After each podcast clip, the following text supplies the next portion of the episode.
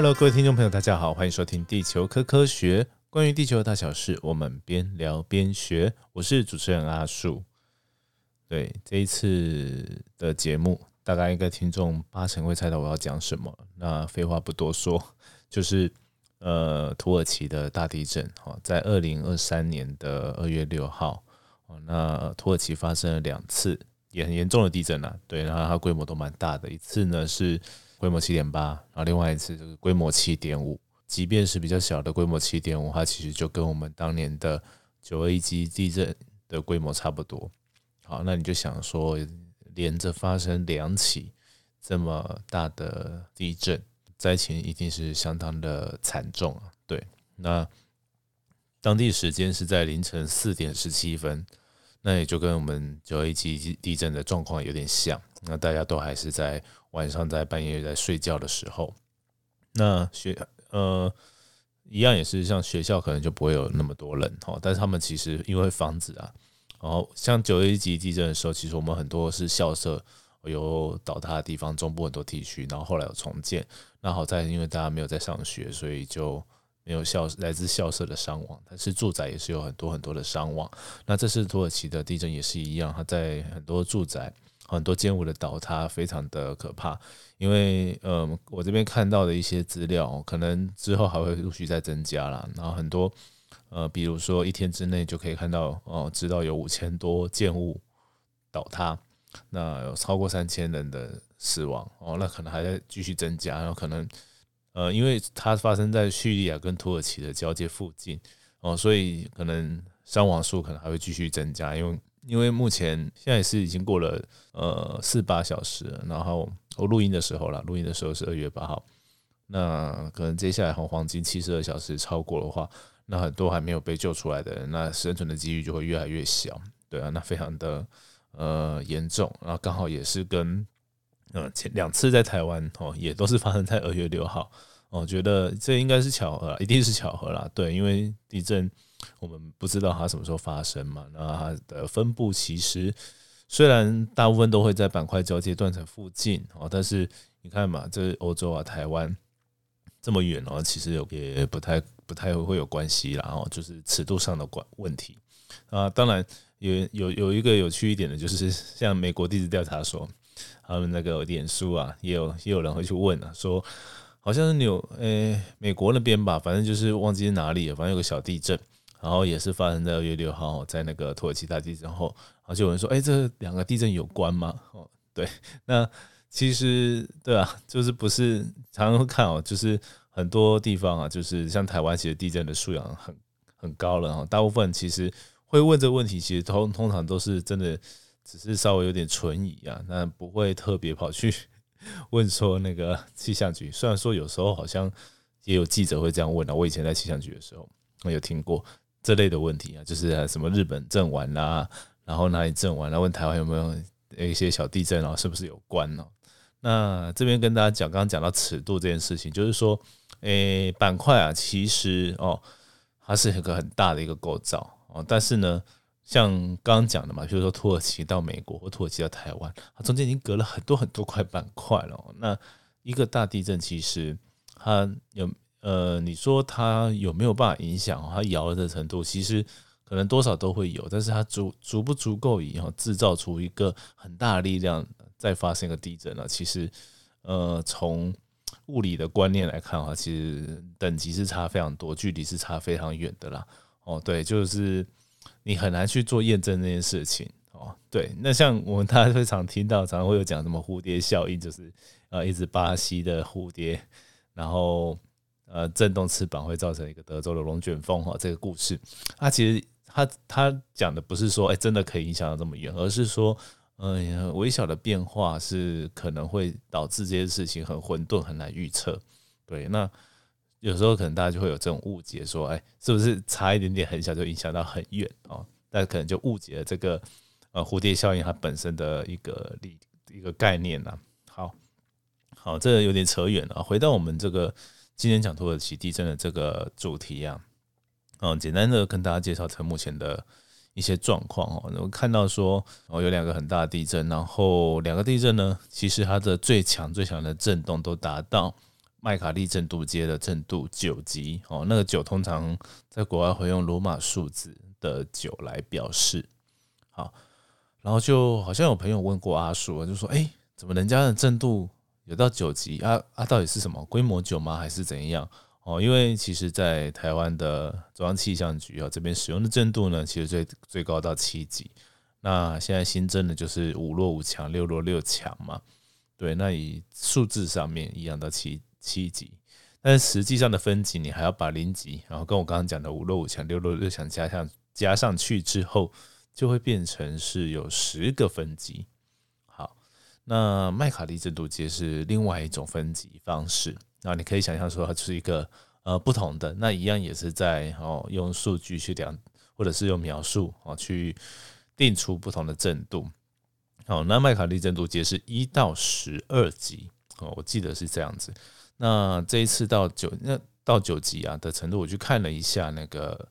呃 PGA、PGB，就是最大地动加速度跟最大地动速度哦，大概估起来这个震度九级已经到了呃台湾的已经到六强的震度了，哦，已经有六强了。那差不多震度十级就等于台湾的七级啊，所以十一、十二就更大了。好。这是一个大概啦，因为它其实数字数值上还是有一些差异，然后跟呃换算方式哦，对，我不确定麦卡利震度阶是不是把那个地震波的所测到的所有的分量合起来，那现在台湾是用三所有的向量分量去合起来算的。嘿，好，那就跟大家理清一下这个震度的概念哦，就是它是等于是两套一个系统啦，大概是这样。好。那再来呢，就是继续哦，回到这个土耳其地震的本身的这件事情。那我们可以看到说，这个它发生的地方呢是呃欧亚地震带上。好，那之前好像在那个之前的节目啊，正式谈，哎，这正式谈地壳吧，我忘记把它想成第一季的最后一集好了。好，第一季的最后一集就讲到这个土耳其的地震，但是那时候在讲的是土耳其靠近西亚那边也是。有很多地震发生，那好像之前有发生过在这两国的交界附近哦，那就是后来本来这两个国家其实政治立场是敌对的，但是为了救灾，其实都互相的帮忙这样子。对，在灾情之前的话，其实大家还是会呃比较着重在哦互相的帮助，这样我觉得是蛮好的，就是真的是变成是 政治立场归政治的立场，但是人命还是非常的重要的啦。对，好，那这一次的地震它就发生在土耳其比较南边，靠近叙利亚的交界附近。那这边刚刚我讲到的欧亚地震带，其实是一个呃，就是欧亚板块哦，它跟比较南边的呃，好像是非洲板块吧，哦，跟阿拉伯板块，然后印度板块，好，这样子从我刚刚讲的顺序，刚好从西往东哦，如果从东往西，就是从印度开始哦，一直延伸到欧洲的一个呃板块交界带。好，那这一个板块交界带呢，其实比我们的环太平洋地震带哦，就是从台湾嘛到日本，然后阿拉斯加到加拿大哦，一直到美国的西部这边这一圈哦的地震其实是比较多的。那我刚刚讲的这个欧亚大陆哦这附近的这些地震带呢，其实是相对比较没那么频繁，但是呢，它其实是虽然是。没那么频繁，但是它发生，你看它还是可以发生这么大的地震。对，那给大家一个资讯，就是像我们这一次哦，它发生的这个断层系统呢，其实那附近已经超过一百年都没有比较大的地震，最大好像到规模六，它从来没有发生过规模七的地震哦，到这次才发生哦。那这边呢，其实它要发生一个规模这么大的地震的周期是非常长的。好，但是因为像土耳其啊，它这个地方就是有不止这一条，很多条断裂带，然后又有很多很多小分支断层。我们可以看到这一次的呃地震呢，它其实刚刚讲到有两起嘛。那这两起地震呢，其实仔细看地震的呃震源机制解啊，或者是说大家可能比较熟悉的，就余震怎么分布的。好，余震的分布可能就会跟它的呃断层的地底下断层的形貌有关。然后可以看到两条带状的，代表说，哎，它这个是有一个分支的，哦，就是两条不同的断层面，但是它是属于一个断层的系统，同一个，哦，这讲就是说，这个断层系统里面可能会有很多很多小的分支断层，那其中的两条哦，它这这次是断掉了。好，那它就发生了这个大地震。哦，这就跟这个大家可能如果很难想象的话，想想我们前一阵子那个花东的这个地震，大家不是讲了很多什么花东纵谷断层嘛，然后有分池上断层段啊、玉里断层段啊，跟比较北边的哦的一些断层段。有这种分段的现象嘛？那每一次有如果发生比较大的地震，可能它是其中一段或者是两段发生。那在这次的土耳其，大概也是类似的状况，它就是发生在其中的两个断裂带的地方啊，都但是只是都是蛮大的啦。对，那发生的非常严重的灾害。所以呢，在比较 科学、比较地质地震的东西呢，就是来跟大家介绍到这边啦。那其实，在台湾地震科学东西呢，也有。比较详尽的这些投影片资料，大概都有讲到我刚都有提到我刚刚讲的这些事情。好，那所以呢，我们接下来就是谈一谈哈，就是跟一些这个地震的呃灾情啊、灾害啊，跟一些我们的防灾的这些观点哦，就是大家可能会更需要或者是想要知道的一些事情。好，那首先就是这个灾情哦，非常的惨重嘛，就是。因为这些其实土耳其很多建筑的这个防震的状耐震的状况不是很好哦，所以它在倒的状况，我刚刚有讲到嘛，一下子就五千栋倒掉，甚至有更多，只是还没有被统计出来。然后我们就有看到说，呃，台湾这边哦，像台北啊，就发呃那个救难的一些协会救难的人员哈，就有去去支援。那同样的，在台湾之前像九二一地震发生的时候，其实土耳其他们也有来台湾哦来执行救援的工作。就是全世界有一些比较呃受到地震呃侵袭常常侵袭很严重的国家呢，都会培养像这样的一些救难的团队。那在这时候呢，其实大家就会看到哈很多就是赶快坐着飞机带着装备就去救援了。那这件事情呢非常的重要，因为要赶快的去达到现场。我们刚刚有提到嘛，就是黄金的七十二小时，就是三天之内，如果你能被救到的话。你的存活率会比较高一点，对，所以现在大家是非常的呃急的去抢救，因为这个房屋倒的非常非常的严重。那所以我们就把这件事情哦再来来谈一下。其实之前我刚刚阿树讲到，我们之前的节目也有提到了，就是土耳其的房子啊，哦，他们的其实跟台湾有有一点点类似，但是更更加严重一点，就是呃房地产的一些泡沫化啦，然后。呃，经济啊上面呢可能比较困困难去做一些重建的状况，然后跟呃房屋呢其实就比较久啊，比较不耐震了。那从这一次哈这些倒塌的房屋，我可以看到说有一些就跟我们哎九二一有时候有一些校舍倒塌的状况一样，譬如说你在呃墙面上面的柱柱子啦，哦不不够粗啊，然后或者是你支撑的一些简历的墙面也比较少哦。举个例子哦，就是。像是我们常常在一楼看到比较大的一些橱窗，如果你要盖下这样的橱窗的时候，你的呃梁跟柱子其实要非常的粗，你要增加更大的支撑力，然后才能够说把这些哦透明玻璃的橱窗哦那些其实都没有承载重或者是没有抗震的能力的地方去补足。对，所以其实对我们常常看到说，哎，你要为了要卖商品啊，你把橱窗弄得很大很明亮。但是呢，它对于呃耐震是比较不好的，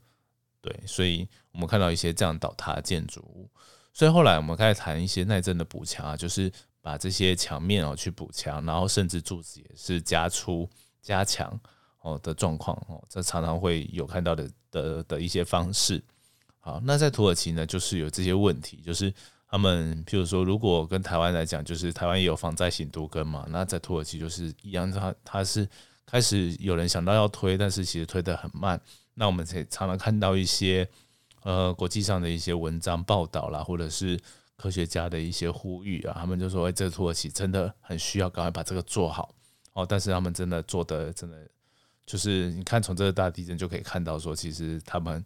还有很多没有办法然后做到的地方。那这次地震就是倒塌了。那只有这个机会，其实。我们还是要提醒一下，就是在台湾这边呢，大家真的哦比较老的房子要注意哦，常常去做一些检查啊。那很多的我去查了，很多县市政府有些地方有补助啊，有多有少。那甚至有一些方式是你初初步的评估，你不用花到很多钱。那你真的对房子有疑虑，其实好像都可以申请。对，只是说，哎，每个县市的的一些规定哦，规范不太一样哦。但是很简单，就是你知道有一种建筑技师或者是土木技师这些协会呢，就他们是专业嘛，那他们也会承接这些呃案子，那他们也可以给大家这些相关的建议哦，该怎么样去做评估？那可以分阶段嘛，就是初步的啊，其实如果啊你的房子不是很老，那从基本上的设计图或外观上面看起来很 OK，那这些技师就不用再做那么细的检视啊。但是反之，如果你是很老旧的房子，好，然后呃你可能里面不知道会有什么问题，那真的他就要去现场勘察，那才会花比较多的钱。但是呢，这花了这些钱，我觉得其实是值得，因为呃。你不知道说什么时候大地震会来，那一些在比较早期哈，在建筑法规哦还没有那么严谨的时候盖的房子，你不能百分之百确定它能不能扛过现在现在就是扛过跟真的够大地震，因为现在法规是比较好比较严了，但是之前的不够的话，其实你不确定这些建商或者是呃建筑师还有没有办法设有没有当初有没有设计或者是盖到那么强韧。